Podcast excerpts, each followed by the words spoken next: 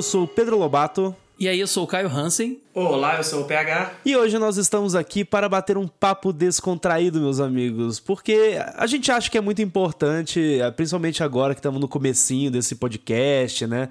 Chegando no episódio 4. E a maioria de vocês não conhece, não, não nos conhece, não sabe quem, quem sou eu, quem é Pedro Lobato, quem é Caio Hansen, quem é PH. E como a gente tá falando muito de anime, a ideia de hoje é que a gente fale sobre nós e os animes, nossos relacionamentos com o mundo dos animes, né? Então, tipo, eu acho que isso vai ser bem legal, tanto por um, num sentido relativamente nostálgico pra gente relembrar assim como que a gente começou nesse mundo e tudo mais. E, mas principalmente para vocês nos conhecerem e a gente mesmo se conhecer assim, porque eu tenho certeza que a, a gente vai descobrir algumas coisas interessantes aí. Então, é isso aí, vamos pro episódio. Música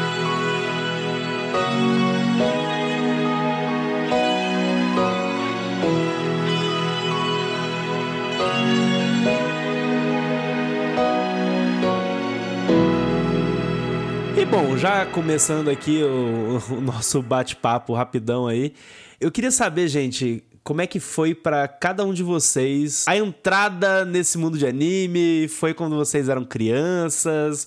Com que anime que foi? Eu, inclusive, tenho meus palpites aí em relação a, a KIPH, então, Caio, pode começar. Somos a mesma geração, né, cara? Então, provavelmente as histórias são parecidas, né? Cara, eu sempre vi desenho animado. Acho que eu sou.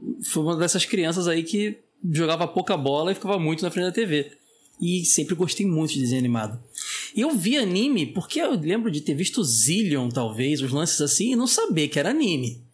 Mas eu lembro claro. a primeira vez que eu vi um anime sabendo que era um anime. E não era bem anime, porque não sei se vocês lembram, mas a gente chamava de desenho japonês. Ninguém Perfeito. chamava. Anime sim, veio sim. com revista herói, com convenções que começaram a surgir. Isso. No... A gente foi descobrir que, que era anime, mas era desenho japonês, aqueles bichinhos de olho grande que parecia uma novela que o episódio continuava no, no, A história continuava no episódio seguinte. E cheio de violência. Era isso que a gente via. e foi com Cavaleiros do Zodíaco, cara, que mudou Sabia. a minha vida. Mudou minha vida. Não, não mudou. Eu só tô aqui agora fazendo isso que eu tô fazendo. Eu só conheço vocês porque lá atrás eu liguei na manchete e vi Cavaleiros do Zodíaco. Basicamente isso. É, a, a, minha paixão por cultura pop já existia, mas a minha, o meu fascínio, a minha fixação por cultura pop começou com Cavaleiros do Zodíaco. É minha febre mais antiga, eu coleciono tudo que eu posso comprar de Cavaleiros do Zodíaco até hoje, consumo tudo, sou um fanático mesmo. E Cavaleiros do Zodíaco me levou para tanta coisa, cara, na minha vida. Eu era uma criança que não gostava de música, eu passei a gostar de música por causa de Cavaleiros do Zodíaco. Eu passei uhum. a me uhum. interessar por desenhar por causa de Cavaleiros do Zodíaco. Você tinha inclusive aquele CD de música do Cavaleiro do Zodíaco sim, dos anos 90 lá. Sim, mas eu. não, é, pois é, foi ali mesmo, cara. Eu comecei a, me interessar por aberturas de desenhos animados ali e daí foi indo para uma coisa para outra até conheci música num, como um todo, porque antes eu não me interessava por isso. Mas é só um detalhe, assim, de tanto. E eu me considero um ser humano melhor hoje não que eu seja tão bom assim, mas melhorzinho um pouco por causa de Cavaleiros do Zodíaco, cara. Porque é, eu vou, a gente vai falar mais do anime, mas assim, me ensinou tantos valores. Muito pelo contrário, né? Me ensinou a violência. Mas Cavaleiros do Zodíaco me. É isso que eu, é isso que eu ia falar. Eu ia falar, cara, qual que é a educação nenhuma, que você deu Cavaleiros do Zodíaco? Dá porrada. Ensina a ser a pior no...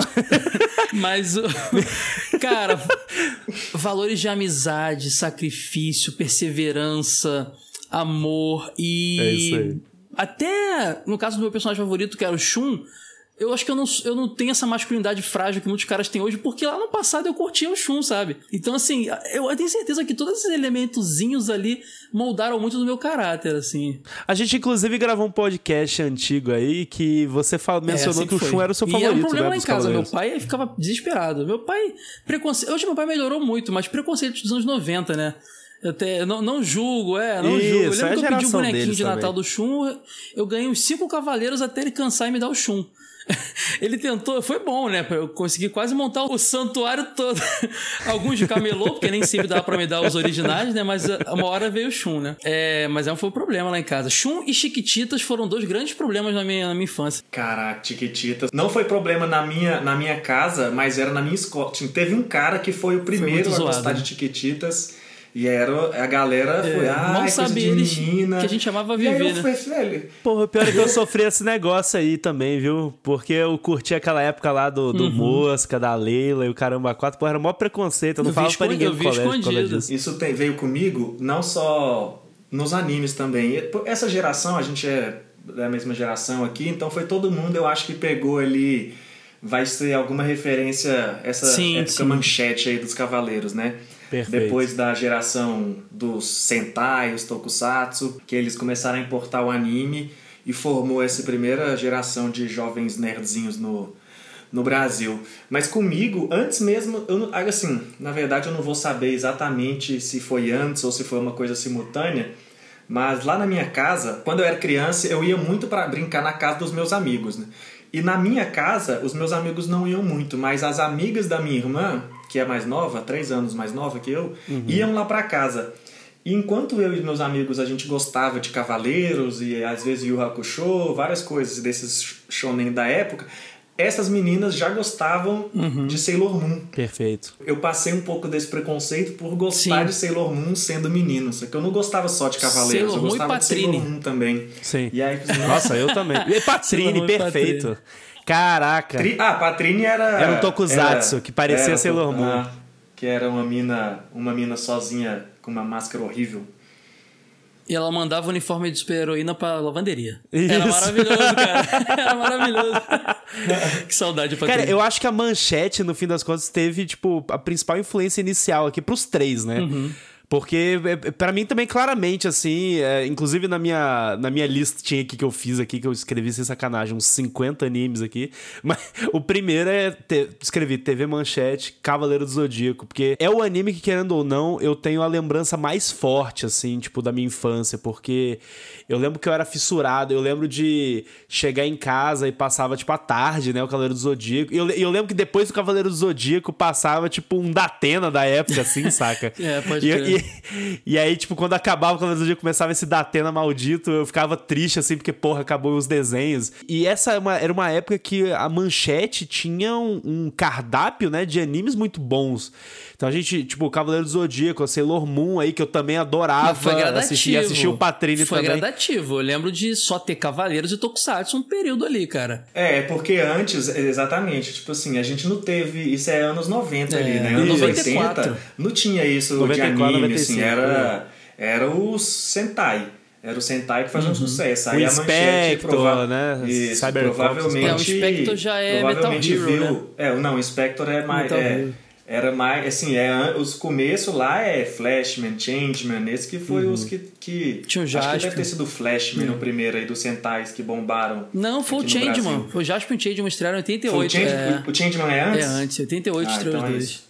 Porque assim, se você for pegar histórico de anime, eu acho que assim que bombou no Brasil antes disso deve ter sido, sei lá, um, um Speed Racer. Zillion bombou muito. É, Zillion É, bombou não, antes. Zillion, Zillion eu, não, Speed Racer é, é antes 60, e depois anos o 60. Zillion. é. Mas assim, eram pontuais, É, né? E aí não depois, trouxeram uma febre. Isso, mas não tinha nada a ver É, com a gente, pois né? Aí depois que a gente, moleque, foi pegar esse Cavaleiros, e o Cavaleiros abriu uma porta gigante para vir um monte de coisa que já tinha começado ali nos anos 80 no Japão e o pessoal foi trazendo uns atrasados. E eu diria 80, mais, Cavaleiro do Zodíaco e os relacionados a armaduras, né? Porque tinha o Samurai Warriors e o Shurato, Sim. que, tipo, eu adorava também, e era aquela mania de comprar boneco pirata no camelô, que era uma loucura do cacete. Você sabe que eu tenho uma curiosidade muito grande, cara? Porque a gente sabe que no shonen, shonen, não sei, sempre tem aquele esquema de criar um, um cria um estilo e depois vem uma montanha de clones, né?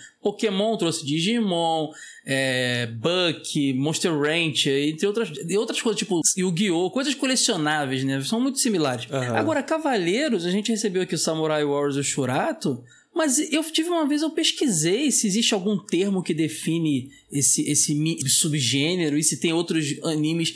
Eu acho que não tem, não, cara. Foram só esses dois. Esse subgênero de De, cavaleiros? guerreiro, de guerreiros de armadura. Guerre- Guerreiro de Guerreiros de armadura? armadura. É, né? A gente pode estar criando agora aqui o nome. Eu, eu, Shonen Guerreiro de Armadura. É, mas eu acho que deve ser a tendência do shonen não da época, muito, não. saca? É, pois é, foi esses dois aí, cara. E a manchete Cada malandramente época trouxe os deve ter dois. essa modinha. Porque agora a gente teve. Eu tava vendo agora o. o Kimetsu no Yaba, da moda, né? Uhum. Tipo assim, eu vi muito que assim, esse anime ele não, ele não seria assim se não fosse o Naruto. Sim. A gente vê muitas influências. Então eu acho que é muito da moda da época e é, é, os japoneses devem só colocar ali. Esses são os shonen do momento. Aí eles vão evoluindo gradativamente inspirado no que tem ali. Provavelmente deve ter outros é, ainda de guerreiros de armadura que, que a gente não chegou a conhecer aqui. Se alguém souber, me fale. E Naruto é meio estilo anime histórico japonês, né? Que, que o Demon Slayer aí é bem, bem nessa onda mesmo, cara. Pode crer. Agora, assim, uma coisa que o. Eu posso estar tá dando um salto temporal, mas qualquer coisa a gente volta. Uma coisa que o Caio falou. Assim, nessa época a gente não conhecia essa parada de anime. É. A gente. Muitas pessoas não, não, não tinham nem essa distinção do desenho pro desenho japonês. Eram uhum. desenhos só, Sim. né? Às vezes a gente conseguia perceber isso. Ainda mais a gente é. criança, Cara, né? A gente não tinha nem passava um desenho do Pinóquio e um desenho de uma abelhinha lá que era da Tatsunoko na Globo já. E eu, eu não sabia que era anime aquilo. E vou descobrir depois. É, então, já tinha esses, esses desenhos é, nada a ver, cara. que eram só assim, desenhos que estavam lá Sim. e a gente não, não relacionavam como foi no hype do Cavaleiros e que veio dessas revistas herói, essas coisinhas que foi mostrando pra gente que existia uma cultura. Mas quando é que vocês sabiam que estavam vendo assim anime? Estamos vendo aqui anime, uma coisa que eu sei que eu vou acompanhar. Vocês têm, têm a marca de quando que isso aconteceu para vocês? Ah, eu tenho. Revista Herói, cara. Revista Herói. É, pra Cavaleiros... mim também. Pra mim também, porque é quando te o termo começou a realmente aparecer, tipo, ah, você lendo a uhum. revistinha, uhum. vendo lá os desenhos. E para mim, é, Caio, tipo, a Herói, teve a Renshin também. E eu acho que ficou mais forte ainda para mim isso quando foi a época da Ultra Jovem. É, mas Ultra Jovem Renshin já é um segundo momento. Eu acho que início. Já, já é um pouco mais. Eu já, isso já era eu com, sei lá, 14 anos de idade. É, ela assim. reinou no formatinho que ela tinha, depois veio Anime Do, Animax, essas paradinhas assim. Henshin Ultra Jovem. Henshin, então, já é, já é, já é época Dragon Ball Z Pokémon, assim, sabe? Mas pode crer, eu descobri uhum. na Herói, cara, porque Cavaleiros trouxe essa onda do, do colecionismo. Bonequinho pra caramba, as lojas ficaram malucas. Tu achava camiseta no camelô vendendo. O boné do Bob's, cara. O brinde do Bob's era o bonezinho dos cavaleiros. Queria. Pode crer, Caraca, cara. Eu tenho até hoje o boné do, do Ceia. eu tenho esse boné do eu Ceia. Eu tinha Bob's aqui. Demorou ah, pra chegar o Bob's tá. aqui. Né? Tinha um boné, tinha um monte de coisa. E aí veio essa revista Herói, cara, pegando esse nicho ali que tava consumindo demais. Que era contigo da, do, dos meninos, né? A revista Herói. Contigo. A capricho, da, a capricho da molecada. E aí, cara, cara é, ali, é. ali eles faziam um trabalho que a gente não teria acesso porque não tinha internet. Quem tinha internet em 94? Sei lá, a, a, a UERJ aqui no Rio de Janeiro. A USP, a USP. É, pô, no máximo. a redação da Globo tinha um computador com internet, pô, não sei. Uhum. Mas assim, é, eles faziam lá aquela pesquisa. Em São Paulo tem o bairro da Liberdade, de colonização japonesa, então tem acesso a locadores. Inclusive, a vinda desses animes tem muita ligação com as locadoras da Liberdade, os Tokusatsu. Perfeito. Então, assim, eles iam lá, entrevistavam os caras, eles chegavam aí sair do, do país e ir pro Japão para trazer essas informações, cara. Muitas informações eram especulações, mas muitas eram certas. Então tinha definição de anime, de um monte de coisa. Agora, quem me falou isso aqui é um desenho japonês, eu não sei se foi meu pai, que me apresentou o Cavaleiro foi meu pai. Falou: Ó, oh, tem um desenho novo aí. Se foi um coleguinha da escola, mas eu lembro de falar: desenho japonês. Isso eu entendia. Cara, a gente falando agora dessas revistas, eu me vejo assim, porque o cara falou que o Cavaleiro Zodíaco definiu ele, tá aqui agora. E eu fui pensar, de certa forma, não, não exatamente pelo desenho mas porque o desenho provocou essas revistas e essas revistas geraram tanta coisa em mim da gente falar que agora era eu não teria feito jornalismo se não fosse esse tipo Exato. de revista uhum. eu não Caraca, eu tinha muito rolê de ir pra banca em final de semana com meus pais ia sempre comprava alguma coisa e eu descobria esses conceitos eu lembro a primeira vez que eu comprei uma dessas herói formatinho e descobri que o Power Rangers era uma cópia do Zio Rangers, Sim. e o amarelo é um homem uhum. e tal. E levei essas informações para a escola e isso definiu a conversas de um grupo de amigos por muito tempo. Levou essas informações para a escola e com certeza teve a criança que duvidou, que falou que estava mentindo. Não, mas, porque... mas isso foi bom porque só, o, o mesmo menino que eu falei aqui das Chiquititas, que era zoado, ele foi o primeiro que falou: Ah, então eu posso ser o amarelo. Entendeu? Uhum, ele é. aceitava ser o. Porque a gente não. Quando você tá ali na terceira série, você não brinca com meninas, né? Sei. No máximo você vai pôr uma menina não, lá para é. ser a rosa. A gente não tinha duas pra ser a rosa e a amarela. E aí esse cara era É, amarelo isso é depois que a gente descobriu. É que os, os grupos não se misturavam tanto, né? Tipo, você brinca com as meninas quando é tipo, ah, tá todo grupo de meninas brincando com todo grupo de meninos e é tipo, sei lá, E pique é, tipo, pega, é, né? os Porque meninos é a polícia e as meninas o ladrão. Essa- Isso, a tipo Sora, isso. lá você- do, é, do Jogo é. Velho, outro podcast que eu faço, ela conta que na infância dela ela gostava de, de desenho, videogame e tal, e eu fico falando, caramba, Sora, eu não conhecia es- essas meninas. No meu círculo, as meninas não gostavam não. desses assuntos. Entendeu? Ou fingiam que não Inclu- gostavam. inclusive, um, um anime que meio que juntou esse gosto, isso já um pouco bem depois, bem depois, foi o Pokémon, saca? Sim. O Pokémon que foi, foi uma. O Pokémon e o Digimon já foi um. Mais o Pokémon ainda, eu diria. Porque eu lembro, por exemplo, tipo, de rec- no recreio, a molecada, tipo, homens e meninas. me- Homens, É, né? homens, é. Meninos e Tinha meninas. um senhor lá de Meninos e 50 meninas- anos jogando card game do Pokémon com o Pedro. Brincando com o zelador.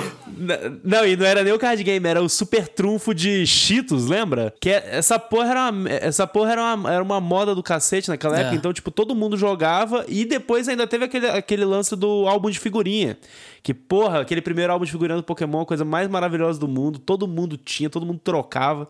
É, inclusive, eu sinto saudade da época, tem uma nostalgia absurda pela época de álbum de figurinhas, graças àquele álbum. Cara, é, esse aí já é. O Pokémon já é mais ali, quase anos 2000, né? Talvez fosse até. Sim, talvez bem seja anos 2000 até, na verdade. no 99, 99, é, 99 no, no 2000. Ocidente, né? É. E eu tava até pensando nesses dias, inclusive era ouvindo o podcast do Caio lá que eles fizeram TV de tubo do Pokémon.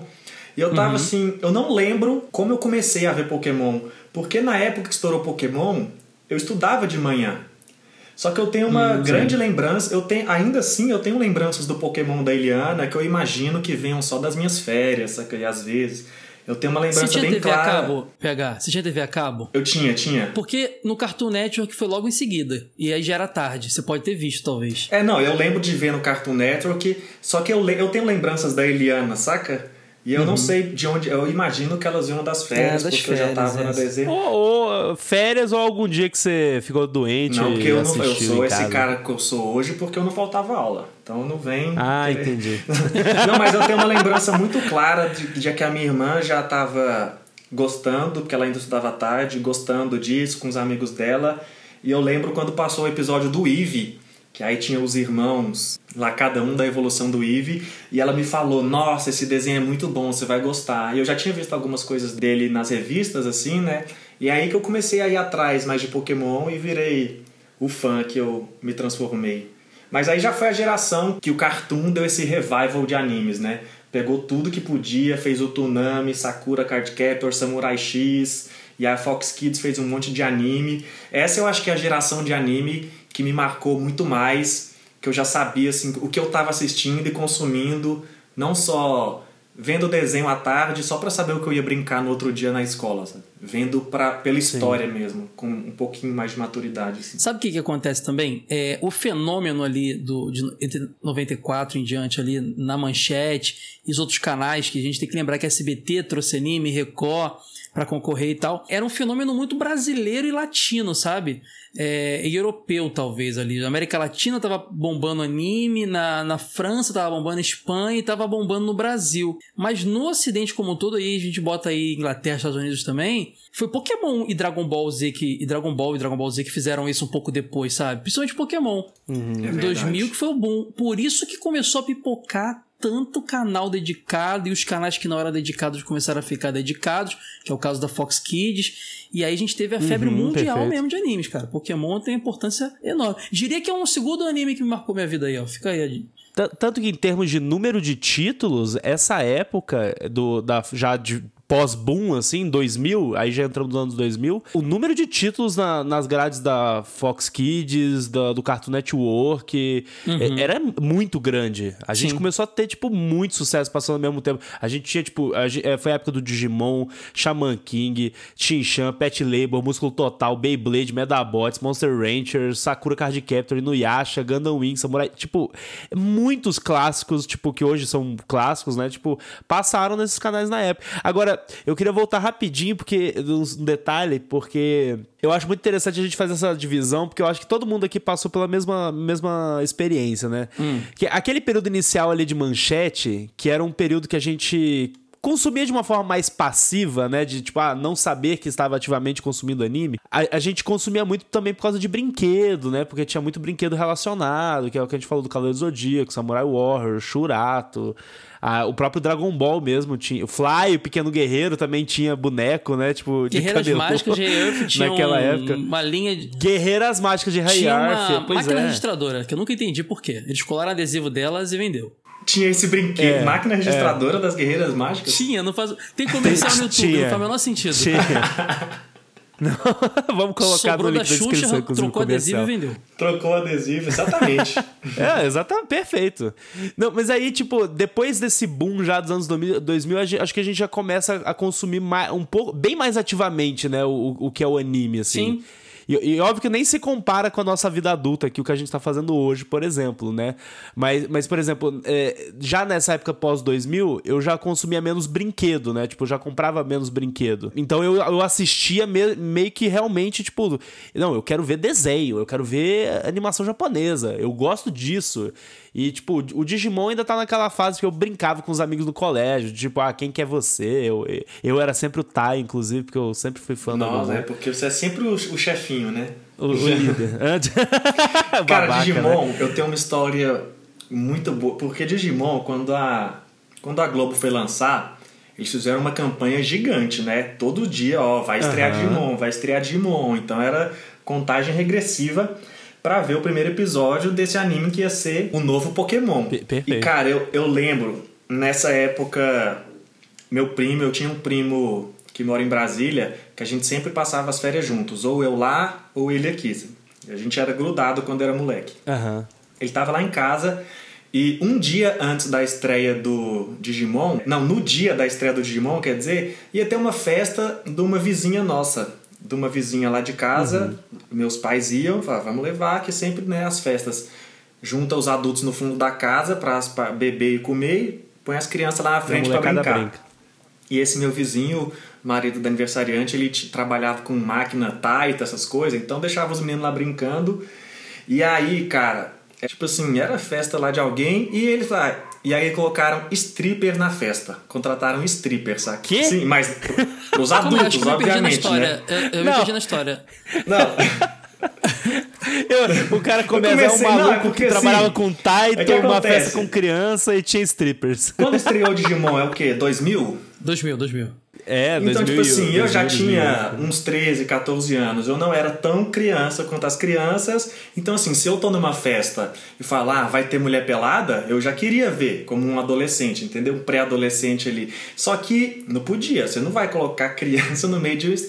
E aí, meus pais, tipo assim, a, a, a função foi: não, você e seu primo, como vocês são mais velhos e as crianças não podem ver, a gente vai fechar aqui a parte dos adultos e vocês vão lá cuidar. tipo assim, pra gente não ficar tentado a ficar na putaria, eles deram uma responsabilidade pra gente, entendeu? Cara, isso é tão anos 90. Vocês É tipo mandar o filho comprar cigarro, sabe? É muito anos 90. É, tipo assim, Exatamente. vocês não vão ficar aqui, mas não é porque vocês não podem ver, é porque vocês vão cuidar das crianças. E a única alternativa que a gente tinha de segurar aquelas crianças foi ficar cantando a música do Digimon que tava na cabeça de todo mundo, saca? Porque Meu todo mundo Deus acompanhou aquela estreia. E isso eu não esqueço. Até hoje é muito claro, saca, na minha cabeça. E aí depois voltando pra casa, as piadas dos adultos falando, ah, eram uns stripper tão ruim. Eu falei, ah, nem foi, nem foi tão ruim eu perder, só foi mais legal brincar de Digimon mesmo. Até hoje você vê a Angélica cantando Digimon, você lembra do Polydance, né? Que história doida, É, cara. memória misturada, né? Cara, o pior é que eu lembro muito bem do início do Digimon também, da, dessa febre inicial, porque eu, eu, eu tenho muito claro na minha cabeça um momento que, tipo, a gente ia com os primos, é, to- to- quase todo domingo, assim, a, fa- a família encontrava quando eu morava em Goiânia, e tinha uns primos. E aí, eu não lembro se fui eu ou se algum outro primo apareceu com uma revista Recreio que mostrava que, tipo, ia estrear, enfim, em um mês, assim, o Digimon. E aí era uma matéria sobre o Digimon, a primeira temporada, onde mostrava quais eram os personagens, saca? Então aparecia, tipo, ah, o Tai e o Agumon e o Greymon, saca? Aí aparecia o, o, o Matt, o Gabumon, o Garurumon e, e aparecia de todos os personagens. Eu lembro dessa. Cara, e aí, eu, eu, olha que coisa doida. Eu, ser criança é um negócio muito fantástico, né? Porque eu lembro que na época, a gente lá na chácara da tia, não sei o quê, a molecada assim, tipo, vendo a revista junto e caraca, parece muito legal. Vamos brincar disso aqui. A gente não tinha nem assistido o desenho e tava brincando de Digimon, cara. Tipo, cada um escolheu um Digimon pra ser e aí, não, eu sei esse aqui que tem asa, sabe? Tipo. sabe que você falou da Recreio, cara? E ela foi bem isso mesmo? Ela tinha Pokémon Clube, né? Que era concorrente dela. Tinha. Então ela pegou o Digimon pra ela, cara. A Recreio era só Digimon, toda edição que era para concorrer com a Pokémon Clube. Então faz muito sentido você ter visto isso na, na Recreio. Pô, foi muito, foi muito Agora, Digimon isso. tem uma história legal. Eu tinha Fox Kids na época e a Globo fez um acordo tão pesado para poder competir com o Pokémon que geralmente ela exibia os desenhos da, das TVs a cabo com atrasada, né? Digimon estreou na Globo no uhum. mesmo dia que na Fox Kids. Porém, a Fox Kids malandramente, isso foi uma segunda-feira, né? Malandramente fez uma maratona no sábado, no domingo, sei lá, passando os quatro primeiros episódios. Uma pré-estreia. Pra não sair por baixo, né? hum. né? Se eu não me engano, se minha memória não falha, ouvinte pode, pode me falar nas redes sociais aí. A abertura que passou nesses quatro episódios não foi a da Angélica Sem Vergonha, foi a Butterfly, que é linda demais se eu não me engano. Nossa, passou isso, chegou a passar. Essa música é maravilhosa. É, se eu não se me engano. Passou, mas, foi quem mas... assistiu foi abençoado. Eu vi, cara, eu vi. Eu, eu vi primeiro na Fox Kids. Inclusive a Fox Kids, assim, uma coisa que a, gente, que a gente tem que falar também, a gente tá falando de anime. Você falou que se interessou por jornalismo por causa das revistas, inclusive eu também, cara. Eu lembro de querer, pô, quando eu crescer eu quero fazer isso aqui que eles fazem. E começar a ler o expediente, coisa que ninguém lia, nenhuma criança lia expediente de revista. E o Marcelo Del Greco foi meu herói por muitos anos. era meu, meu objetivo era ser ele. E anime deu pra gente também uma. Assim como rock para uma geração e, e outras coisas também, outros fenômenos culturais, anime deu pra gente uma sensação de pertencimento de galera. Muito, Vocês muito, sentiram muito, isso? Muito. Nossa, demais. Comprar aquela revista, conversar no recreio com os amigos, ler revista junto, ler o mangá que começou depois a pipocar mangás também, ir nos eventos, porque a, a AnimeCon bombou nessa época, mas eu comecei a ir nos eventos um pouco mais atrasado, eu era novinho. Isso dava uma sensação de pertencimento incrível, cara. Eu fui otaku antes de tudo. Sim, é igual eu falei, assim, a, quando, a gente, quando é eu falei aí. lá de ler essa revista na terceira série, quarta série, levar a informação, a gente já estava fazendo isso sem, sem ter a, a clareza dessa clareza que você está falando, de se pertencer, Sim. de trazer e de ter esse nicho. O meu primeiro contato com evento de animes também já foi 2002, 2003, a primeira vez que eu fui num evento Sim. mesmo aqui em Goiânia, mas antes já tinha isso. Cara, Pokémon Clube era a revista que eu era mais fã. Ela com certeza foi a mais responsável por esse meu desejo de tudo. Eu lembro que Assim como você citou o Marcelo Del Greco aí, tinha o Eric Araki da Pokémon Clube. Eu era Eric muito Araki. fã dele, muito fã. E uma vez, aí já nesses dois mil e poucos, eu fui num evento de anime lá em Brasília. Com esse meu primo, que tava lá na Digimon Stripper, e a minha irmã. E, cara, eu tava lá, e, e evento de anime nessa época era juntar, assistir anime, comprar, ver uma ou duas camisetas, dois cos pobre, e é isso. Comprar uns, aí, comprar cara, VCD, VHS, né? E, é, comprar uma, uma, umas fitas que já foi regravada 20 Isso vezes. VCD. E aí, cara, eu vi o Eric Araki passando assim, e foi a primeira vez que eu assim, cara, é um ídolo na minha frente. Uhum. E aí fui lá, falei com ele, falei, cara, quero estudar, quero escrever em revista como você faz. E aquilo me marcou demais. Essas revistas e, por consequência, os animes, ou sei lá quem primeiro, tem muito mais formação, tem muito mais importância na minha formação do que eu já tinha pensado. Sabe? Eu, eu, em relação a isso, eu queria falar uma coisa só, porque vocês estão falando, tipo, porra, vocês tinham sentimentos e tudo mais, né, das revistas e, e, que, e levou vocês, de, de alguma forma, isso ajudou a influenciar vocês a escolher a, a, profissão como jornalista e tudo mais.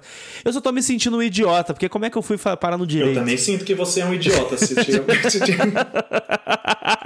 Não, é, mas é porque a gente também. Pô, eu senti as mesmas coisas. A gente tá falando. eu queria fazer a revista. a gente tá também. tá falando muito de. A gente acabou que a gente começou a falar dos animes, mas nessa época a gente tinha. O nosso acesso aí aos animes não é como hoje, né? Porque é da internet. Hoje você quer assistir um anime, você assiste. De uma tacada só. Na época e não. Você consome. E você, é, e você consome as informações desse uhum. anime de uma forma bem fácil. Então a gente tá. A gente se reuniu para falar de animes e acabou falando muito das revistas mas é porque elas eram uhum. a nossa extensão, né? Elas, elas fazem, eram, não, e fazem é, parte sim, da história dos animes elas no Brasil. Elas eram a porta, né? tipo, aqui, do, às vezes porta de entrada ou e a porta de extensão, uhum. o DLC dos animes. É. Como que a gente, como que a gente Não, pode consumir e, isso mais? E, e, digo mais, PH. É, as revistas tinham uma importância muito grande, porque tipo, eu tive minha época que eu sempre gostei de desenhar. E aí eu desenhava muito, e aí eu gostava de desenhar Dragon Ball, desenhar Cavaleiros, não sei o quê.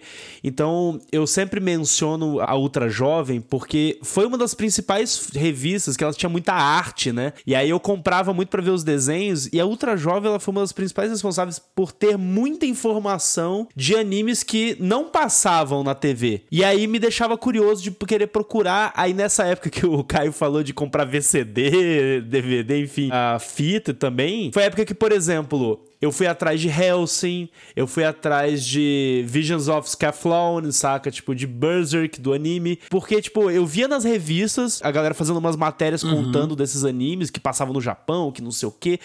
E, cara, tinham artes maravilhosas, sabe? As artes chamativas e uns personagens a outra jovem era gigantesca comparada às outras, né? Ela, ela era lentona. Gigante, é, gigante. Era grandona. Gigante. Não, e gigante também de tamanho de, de, de papel, né? Porque ela era grandona é, exatamente, mesmo. gigante disso mesmo. Ela era ela chamava atenção no ponto de venda, né? As outras menorzinhas e ela gigante, um Goku gigante lá naquela capa. Isso é muito bacana, porque acaba que essas revistas fizeram bem isso que a gente tá falando, sabe? Tipo, elas foram uma porta de entrada muito grande pra gente se afundar mais nesse mundo Cê de sabe anime, né? que eu tenho uma rapidinho, só um complemento que você tá falando da outra jovem, eu como como o PH falou, eu também me interessava por fazer aquilo, pesquisava quem eram as pessoas que faziam. Hoje eu escrevo lá no Jogo Velho, faço podcast e fiquei amigo do Cláudio Balbino, cara, o criador da, da, da, da outra jovem, de trocar ideia pra caramba. Olha aí. De, de olha assim, aí. que de maneiro. amigo mesmo, trocar ideia assim, mandar ver foto do filho dele e tal. Vamos chamar ele para gravar um dia aqui, pra gente agradecer, agradecer ele pessoalmente por, Pedrão, por tudo ele que ele vai fez vir amarradão. Ele gravou com a gente lá o TV de tubo, ah. falando da Ultra Jovem. Pode chamar. E chama pra falar de Dragon Ball que ele pira. Ele é malucaço. Então já tô deixando registrado aqui que a gente vai chamar ele pra se gravar. Herói, se a herói tinha cavaleiros e intercalando com outros assuntos na capa, Ultra Jovem era Dragon Ball, cara. Era Dragon Ball quase todo mês na capa. Ele é louco por Dragon Ball até hoje. Mas é, fica um abraço aí pro Balbino, virou, virou um cara próximo a mim. Foi um cara que me influenciou, cara. Demais isso.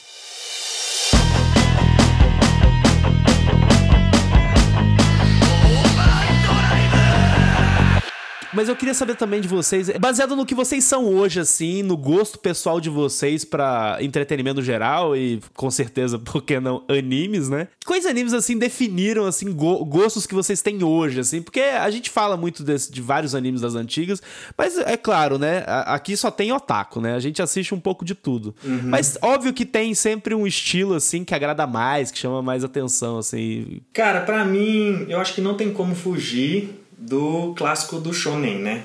Assim, que era, era o que vendia mais, era o que chamava mais atenção dessas coisas. É o que é um formato de sucesso até hoje e, e a galera já doutrinou a gente desde. A gente começou falando aí da importância do Cavaleiros e Pokémon, Digimon, Dragon Ball. Esses meio que são os, os clássicos que até quem não gosta de anime provavelmente vai citar. Mas eu tenho uma. Eu tenho um carinho muito grande, cara, por uns animes que às vezes tentam pegar essa. um pouco dessa vertente do shonen, mas fazem de uma maneira menos focada na ação, mais focada no humor, mais focada na brincadeira. Uhum. Eu até tava conversando com você esses dias sobre um anime que eu tô vendo dessa temporada agora, que é chama Mairimashita Iruma-kun, uhum. que é um menino que vai numa escola de demônios. Uma espécie de Harry Potter dos demônios. Vamos colocar assim para não precisar falar muito dos animes. que me passa, me passa aquela sensação de assim, é um anime que é eu tô lá, fiz as minhas responsabilidades do dia, já fui para a escola, já fiz minha tarefa, já fui pro inglês, natação, futebol, seja lá o que cada menino precisava fazer. E agora eu tô aqui comendo meu lanche e assistindo um anime que eu vou rir, vai ter uma porradinha, vai ter uma tensão um romancezinho com alguma menininha bonitinha do anime, e a hora que acaba você só tá leve, não necessariamente precisa esperar o da semana que vem. Esse clima de anime leve, até hoje eu, eu procuro sempre assistir algum anime assim, porque ele me remete a essa coisa dessa época, assim, principalmente os animes da Fox Kids, eu lembro que me marcaram muito com isso, sabe? Sei lá, uns animes mais Tipo, Flint, o detetive do Nossa. tempo. Esse Nossa, anime, assim, isso era senhora, ruim. muito bom. Dino, dinossauros, como é que é? Dinossauro. Tinha um de dinossauro também. Dinosaur era muito Dinosaurs. ruim. A Fox Kids trouxe muita coisa ruim. Depois eu vou falar isso. Tem coisa boa, mas tem coisa ruim. Ele vai me atacar pessoalmente, eu já tô me fal- falando aqui. Eu amava Super, essa Super Pig. O que, que é Pig era isso? Era bom, bom não, era demais bom. esses animes. Autopista. Autopista era ruim, mas era autopista. bom. Não, aí tro- traz. Mas sabe por quê? É porque eu tinha. Dava a volta. É, essa época, assim, tava começando esse hype de anime, né? Assim, essa, e todo mundo trazer, e os animes que chegavam, como, chegavam nos Estados Unidos pra gente poder ver aqui nos canais fechados. E uma coisa que aconteceu nesse momento foi a criação do Locomotion, onde enviam os verdadeiros Nossa animes. senhora. Só que É. Nessa época as TVs a cabo ainda eram muito locais também, né? Não tinha uma Sky, uma NET, um, um provedor, uma operadora nacional. Então assim, você tinha que ir na operadora local da sua cidade.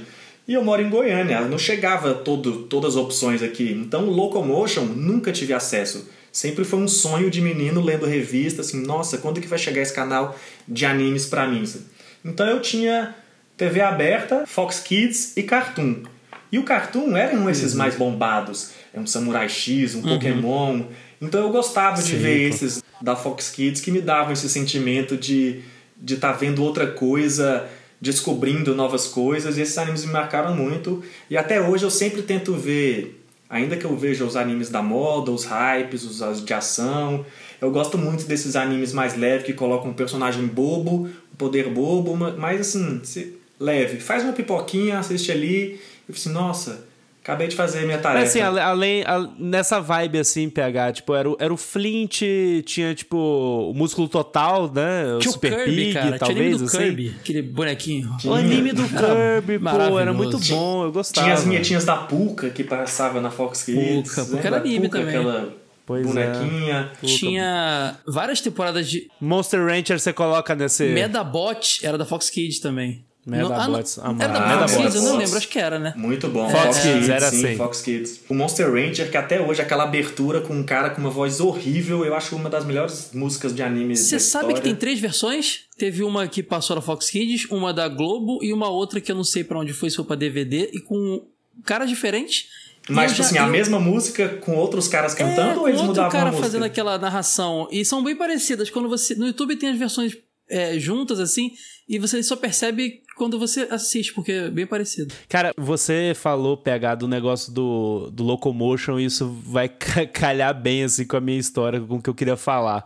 Porque eh, nessa de ver revista, ver uns animes que tinham não sei o que. Cara, tinha um anime específico que eu tinha vontade demais de assistir. E eu não conseguia assistir em lugar nenhum. Que era Neon Genesis Evangelion. Sim. Porque eu via nas revistas e eu via os robôs. E, cara, pra, pra mim foi uma progressão esse gosto, porque a gente começou ali com Cavaleiro do Zodíaco, Samurai War, Shurato, que era armadura. Eu adorava armadura. Armadura era o meu negócio. Aí eu fui crescendo e descobri, porra, anime de robô gigante, cara. Anime de robô gigante é meu negócio.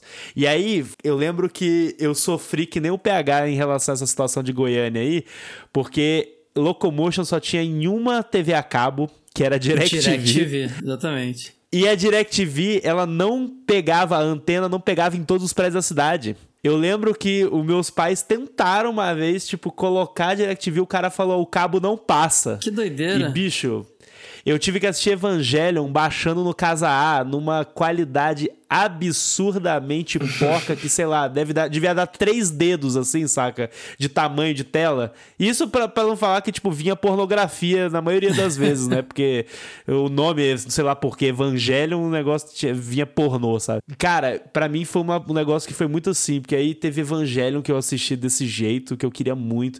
Aí já foi uma época que rolou Gundam Wing no Cartoon Network, que foi. é, era no Cartoon Sim. Network, passava no Toonami, se eu não me engano. Que foi, um, foi uma porta de entrada pra mim no mundo Gundam, que eu gosto muito até hoje. Inclusive, compro Gampla, Os Gundamzinho Gundam, não, né? Bonequinho até hoje.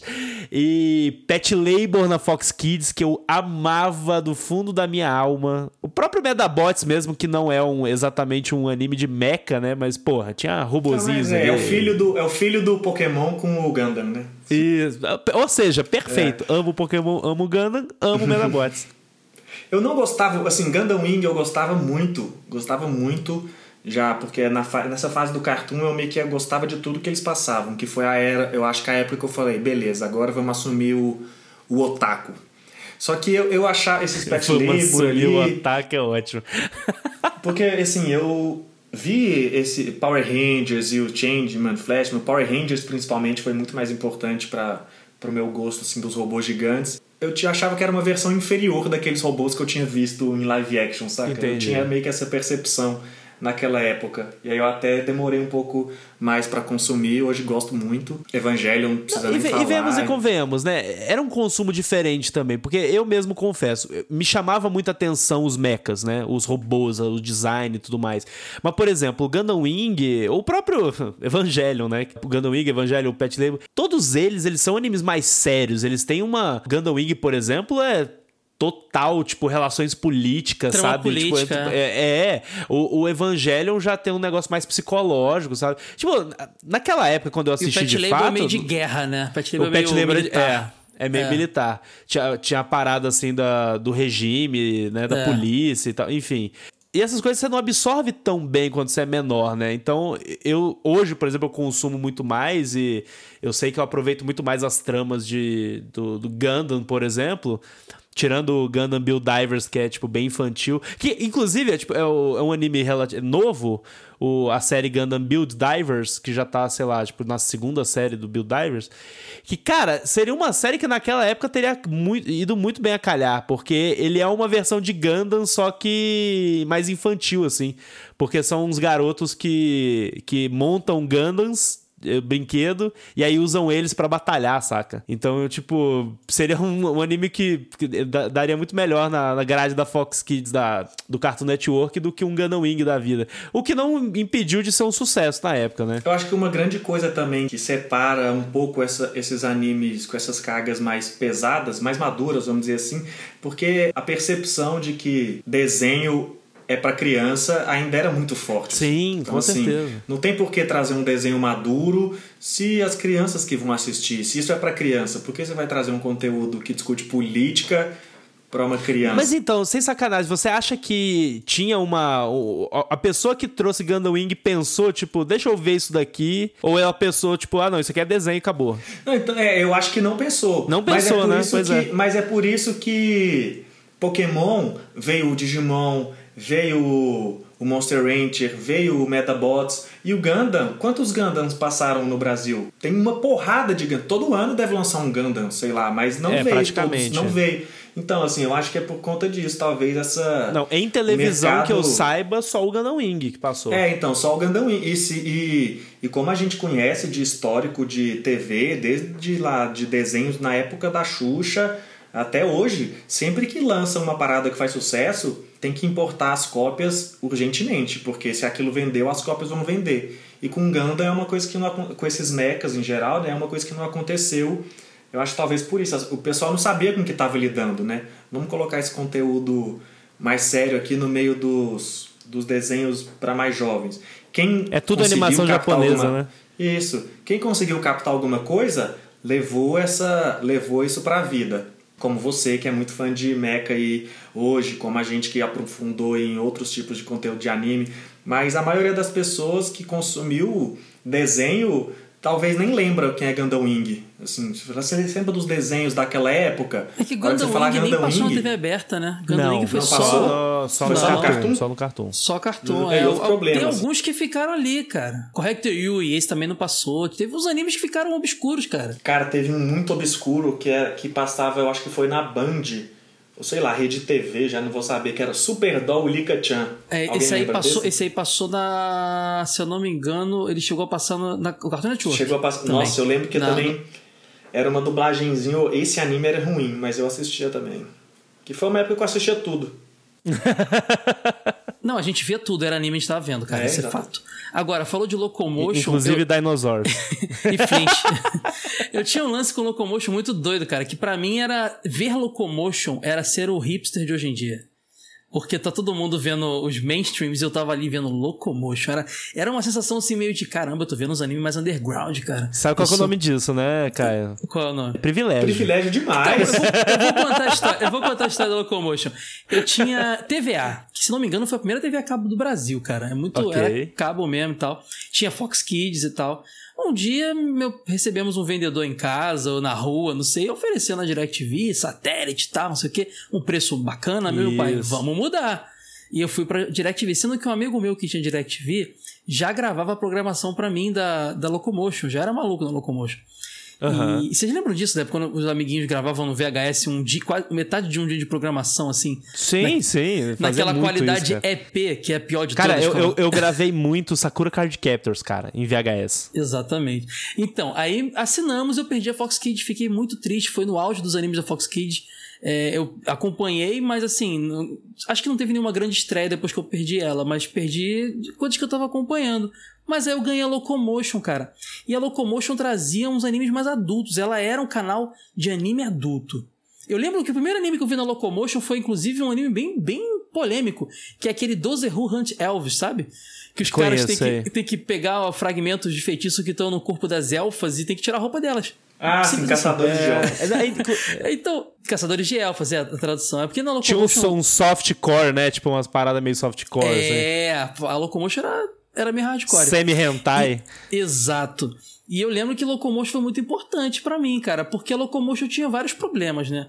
Primeiro que ela era um canal latino, que tinha, que tinha tradução por português das coisas, mas não estava sediado aqui, se não me engano, estava em Miami. Então, vira e mexe estava assistindo Evangelho, aí dava comercial. Nossa, esfrega um, na minha cara que você estava vendo Evangelho. Davam dava um, um, um, um mau contato lá nas coisas e o, e o desenho voltava em espanhol. Sério? Cara. Direto isso acontecia. Deus.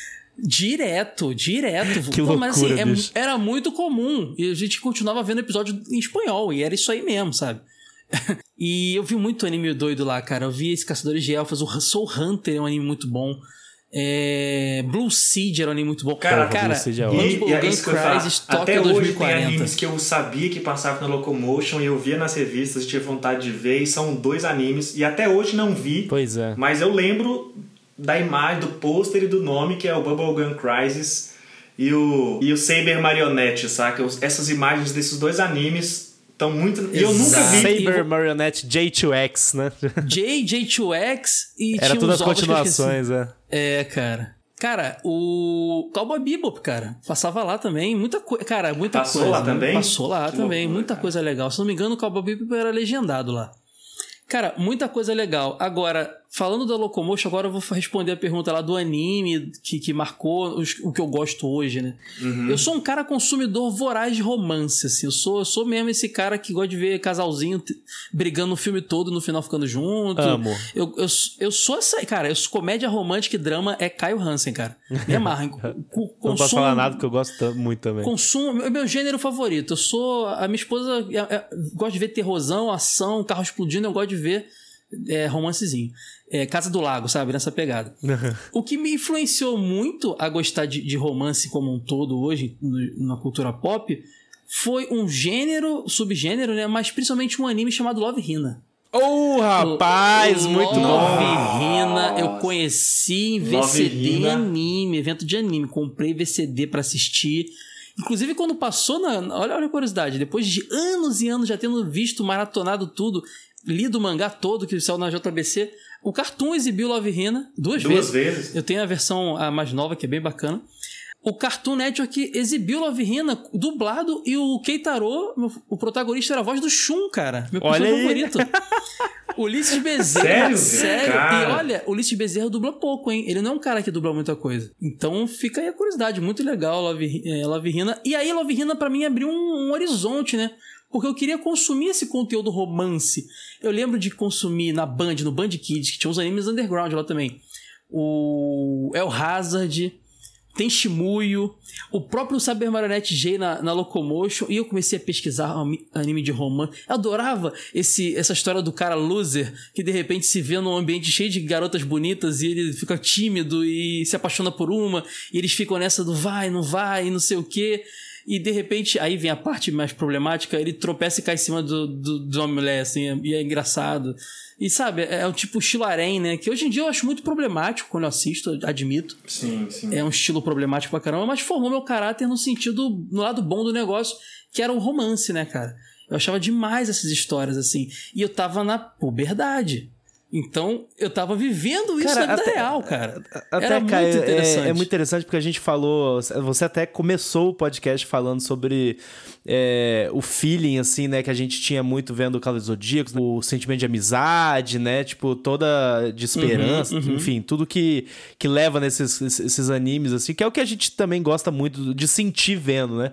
E querendo ou não, esses romances, mesmo os, os que não eram é, romances de fato, ou tipo, o primeiro tema dele não é romance, mas por exemplo, um Sakura Card Captor, saca? Que é um cara, é, é um dos meus animes favoritos da vida, assim. É. Mas ainda tinha aquele, sabe, o romancinho ali, tipo, chorando Sakura. Aquele sentimento de você torcer pro personagem, que hoje em dia é, tem nome, né? Chipar personagens.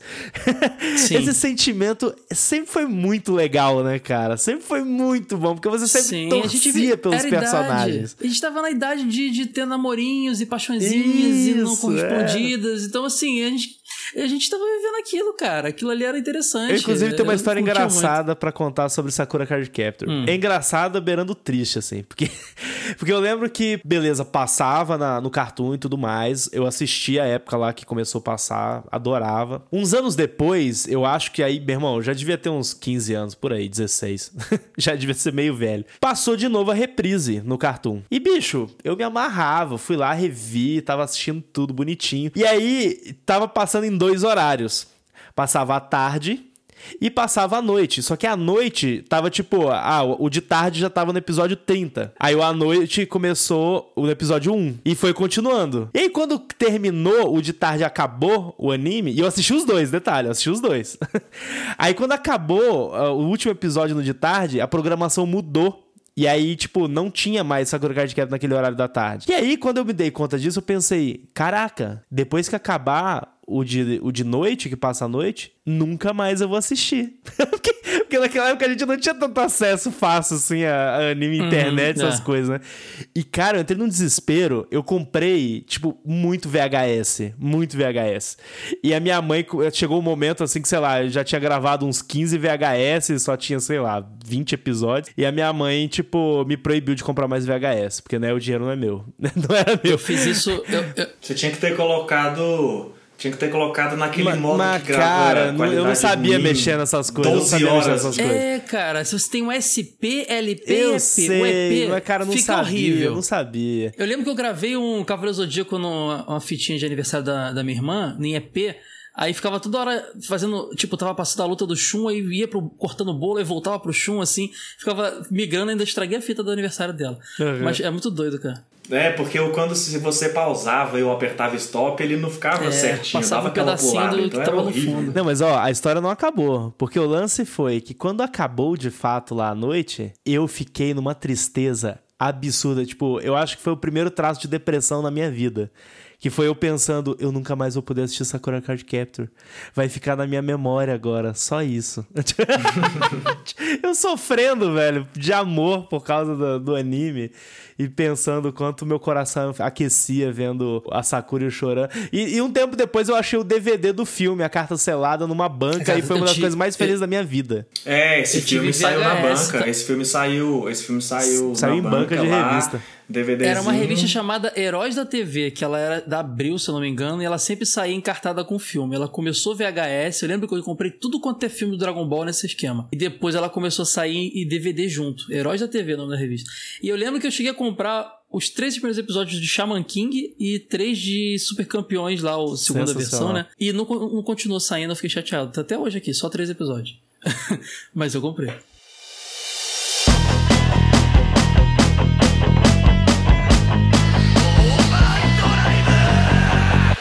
Bom, mas aí passado tanto tempo aí, cara, a gente fez um apanhado geralzão aí, massa, assim, né? De infância, adolescência e tudo mais. E, e tá muito claro, assim, que a gente viu anime praticamente a vida inteira, né? Mas assim, não acabou, né? A gente continua vendo muito anime. Vocês... Ou pelo menos deveria, né? A gente faz esse, episódio, esse podcast aqui. cadê, cadê, a gamer tag do anime, né? De, deveria, do otaku. Cadê a conta da Netflix aí? Isso, é. O currículo. Cadê o, o login, login Não, é o currículo no My Anime. Tem que estar tá completinho. Otaku. É. Não, mas enfim, eu queria saber... Vamos falar, tipo, do... Agora, tipo, rolou um hiato? Vocês sempre continuaram assistindo? Assistindo? Vocês voltaram a assistir mais depois de um tempo?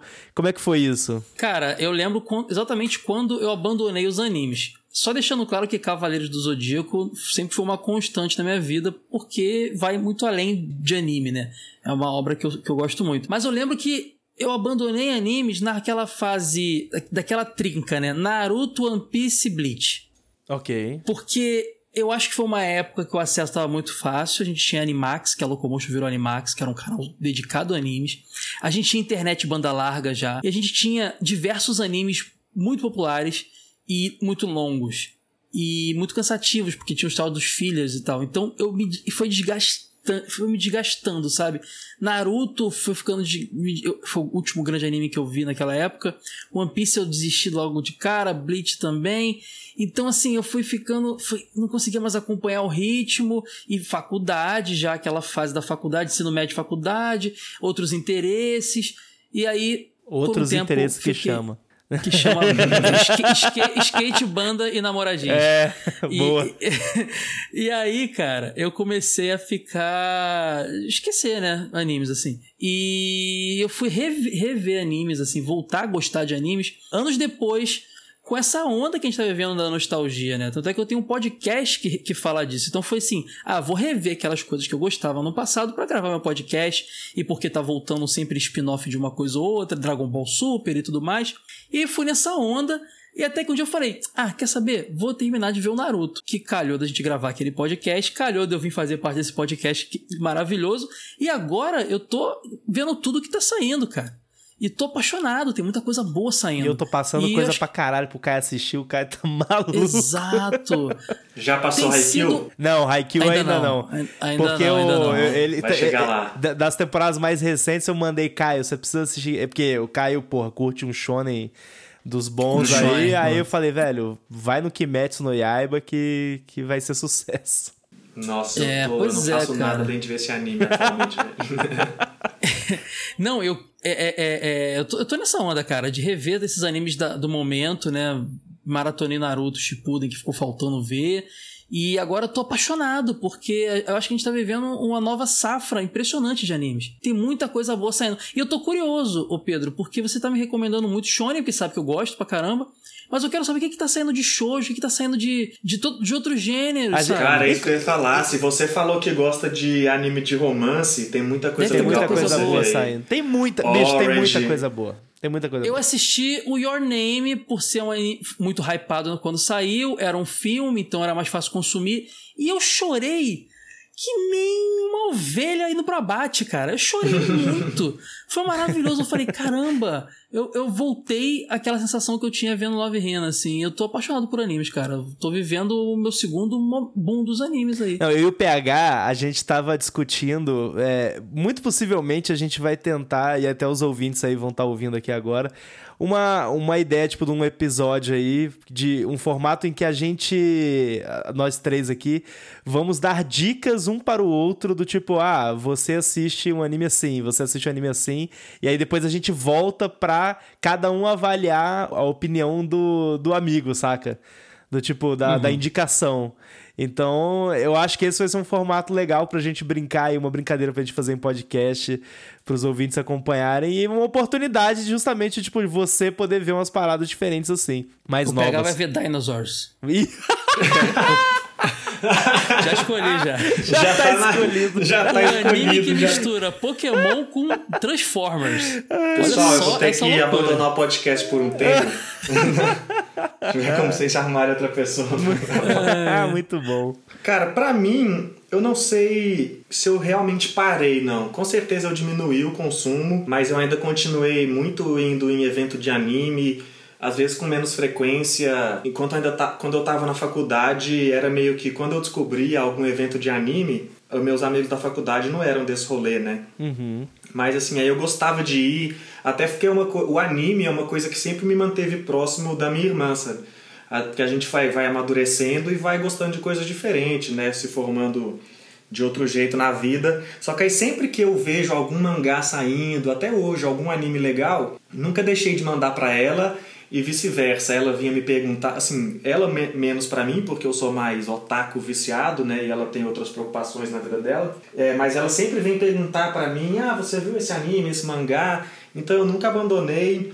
Teve ali 2008, quando eu já estava saindo da faculdade, andava com um pessoal um pouco mais novo que eu, só eu já estava trabalhando, então eu ia nos eventos de anime e assim, eu podia comprar os bonecos, as figures que eu queria, os bonecos, os mangás, então isso me motivava a estar tá lá, fazer reunião com a galera, porque pessoal, eu comprei os DVD de anime, vamos assistir. E aí nunca abandonei mesmo. Eu, o que eu abandonei foi mais esses animes de hype, igual assim, assistir Naruto, acompanhar toda semana, eu, eu não tinha tanta força. Assistir um Bleach, esses animes longos tanto que é uma coisa que eu carrego até hoje. Sempre que começa um desses animes que eu sei que já tá um mangá muito longo e o anime com certeza vai durar, eu tenho um pouquinho de aversão de não começar ele, justamente para não abandonar e de repente perder o costume de ver anime na minha vida, que é uma coisa que eu percebi que me faz muito bem sempre, sabe? Então eu gosto uhum. sempre de estar procurando, vendo listas de anime mais curtos e nunca parei de ver mesmo. Mas recentemente é, foi voltei muito mais mais ativo e por isso estou aqui agora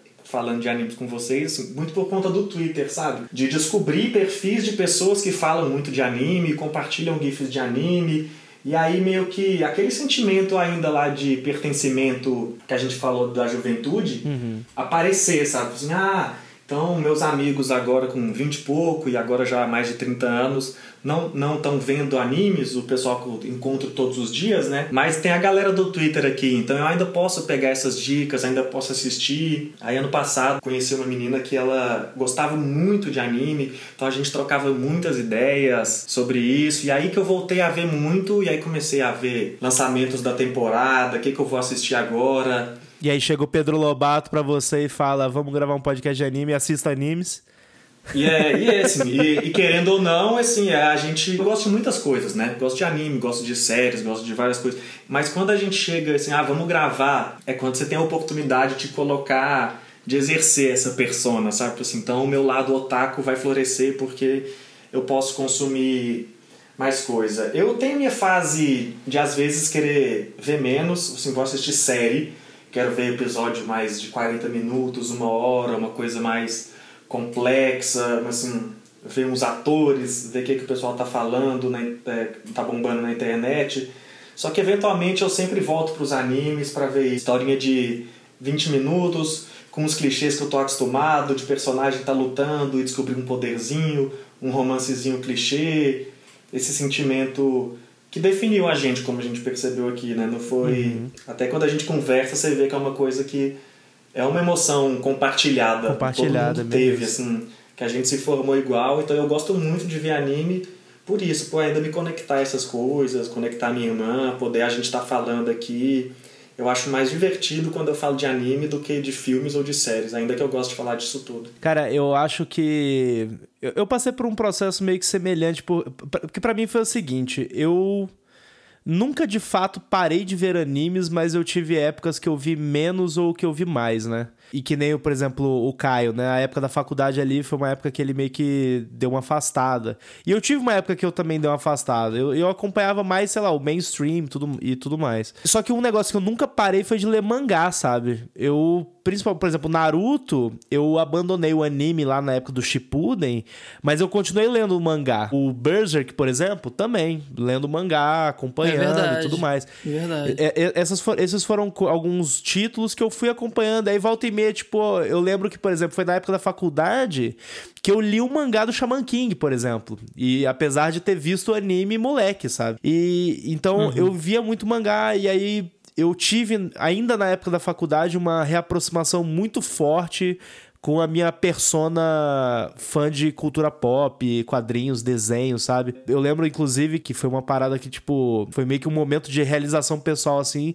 do quanto essas coisas me faziam muito bem, que nem o PH falou, sabe? Coisa que você se realiza que, tipo, cara, isso, querendo ou não, faz parte de mim de uma certa forma, sabe? É, é o tipo de conteúdo que, que me faz bem, me faz querer consumir mais. Então, como vocês, eu tive épocas que eu assisti menos ou mais, mas eu meio que nunca parei de fato de parar, parar, parar. Mas nos últimos anos pra cá eu tenho visto bem mais, bem mais. Tanto que uma das minhas aspirações de hobby e, quem sabe, profissionalmente no futuro, é mexer com arte. Então, eu tenho já desde o ano passado estudado ativamente ilustração e tudo mais, é, em escola de arte, na Revolution aqui em Curitiba, os ouvintes aí, que é a galera de Curitiba, uma super escola aí pra galera que curte arte, ilustração digital e tudo mais. Quando eu comecei a estudar para valer, eu comecei a me interessar ainda mais, sabe? Porque, por exemplo, eu tô terminando um curso de, eh, de design de personagens, sabe?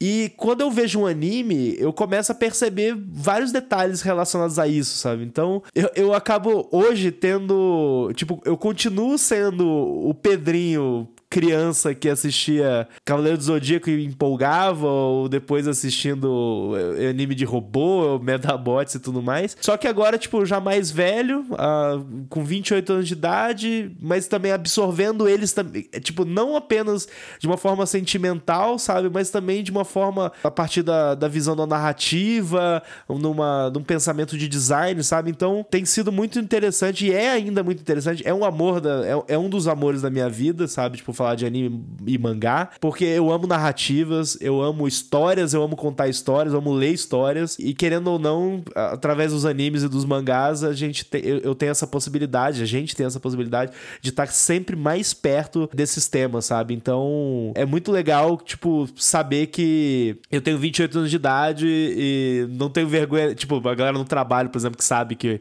eu curto anime mangá fica me sacaneando, mas, tipo, a gente passou da idade, assim, de se importar sabe? Então, então é muito bom isso. E sabe, Pedro, uma coisa que você estava falando também, eu acabei nunca parando de ler mangás, né? Vagabond, Berserk também lia muito. E a cultura, eu tenho curtido muito rap, trap hoje em dia. Uhum. A cultura do rap, do trap é muito, bebeu muito da fonte de anime, refer, referencia muito anime na estética e nas letras. Isso porque quem tá fazendo essa, o rap o trap de hoje é a molecada que via Pokémon Cavaleiro Zodíaco e Digimon e tudo mais. Então é muito legal a gente ver o pós-anime, né? A gente tá vivendo o pós-anime hoje no, no, no, Ocidente. O pós tá é, vendo... muito, muito. E eu, eu, já vi até umas coisas assim falando de referência de rap e tal. Eu, eu cheguei uma vez a ler uns artigos de uns caras falando. Tipo, tipo assim, muito, cara. E muita, muitos desses artistas que chegam na música por aí, a galera que vê da periferia, e ainda mais no mundo do rap nos uhum. Estados Unidos. É, são negros. No Brasil também, muito forte. Gueto, é. é, gueto, gente de gueto afastado. E, tipo assim, eles iam muito no Goku.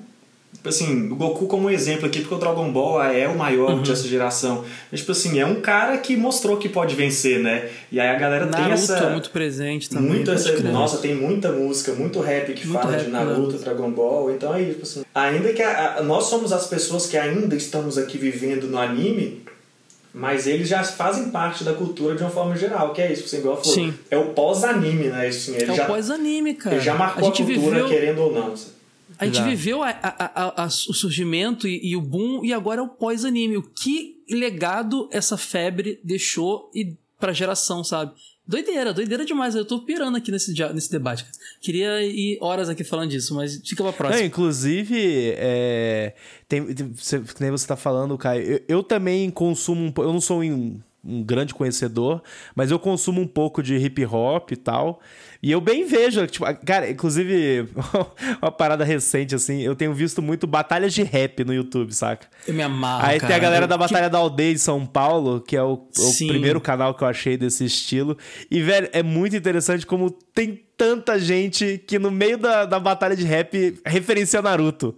Referencia Jutsu, Akatsuki, Genjutsu. É, tipo, é. eu vou te colocar no meu Genjutsu. Só que, tipo, o cara é, é. é muito bom. É, é muito a batalha bom. do tanque aqui no Rio também é bem grande, bem legal. É, cara, é verdade. É demais, é demais. Fica a dica aí, Neil e Young Buddha, aí, dois brasileiros que fazem trap aí, é, aquele lo-fi hip hop, é cheio de barulhinho de Dragon Ball e referência a Naruto. Muito bom.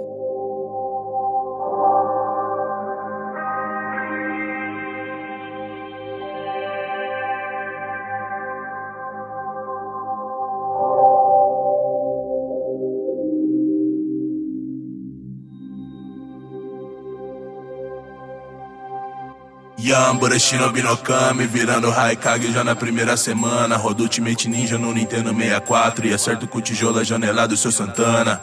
Cê é boy, chora sangue, bebe em Candida na vila, chama no grau, corta com cerol, pipa de bambu, alimentando o ódio, chopp no bacana, pra te botar em coma com um chute no seu... Bom, gente, cara, é, a gente começou até em off aqui, né? Mas, tipo, a gente, cara, a gente começou falando de Cavaleiro do Zodíaco e a gente chegou até 2019 com anime em trap, hip hop. 2020 já. É verdade, é, ó, o ano já passou e eu tô em 2019 ainda. Ô, demência. Eu adoro gravar, adoro gravar com vocês, cara. Olha só como o papo fluiu, cara. Não, a gente sempre transforma as paradas, né? Eu acho bem maluco também nessas conversas, maravilhoso. O que, é, o que é engraçado, porque a minha pauta, entre aspas, pessoal aqui pro podcast de hoje estava só escrito assim: TV Manchete, Cavaleiro Zodíaco, Yu Hakusho, Samurai Wars, SBT, Era Dragon Ball, Fly. Relembrar. É... o que a gente menos fez foi isso, ó. Não falamos dos animes da SBT, não falamos. Não, do... não.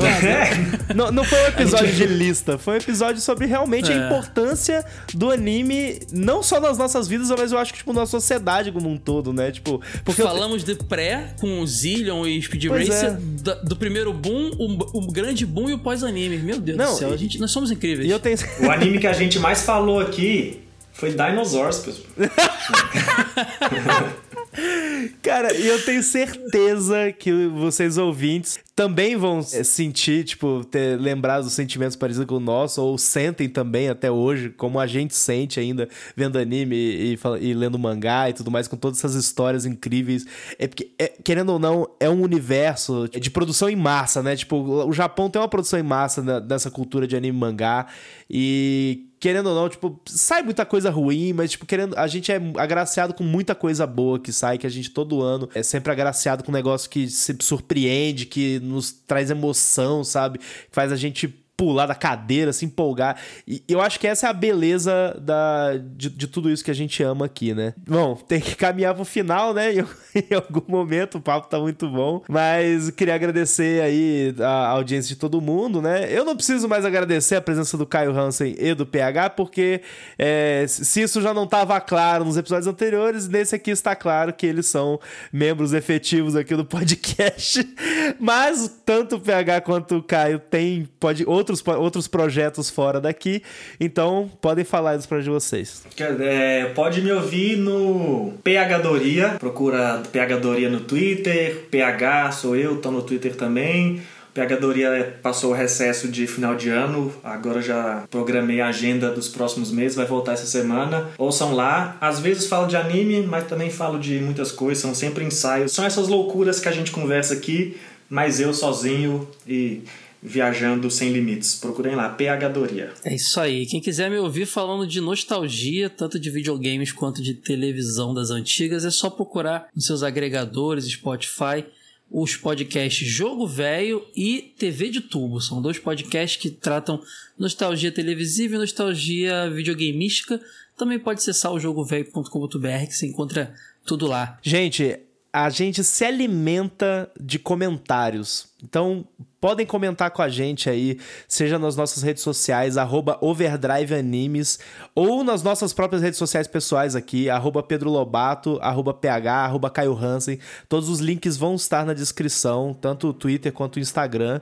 Conversem com a gente, contem aí pra vocês a experiência, como que vocês começaram nesse mundo de animes e tudo mais. Vamos bater um papo aí, estender sempre a discussão que começa no podcast, mas tem que continuar na internet, sabe? E também, né, a gente sempre pede para vocês compartilharem, se vocês gostaram do episódio, com seus amigos, familiares, quem quer que seja que vá curtir ouvir o nosso papo aí. E a gente se vê na semana que vem. Até a próxima!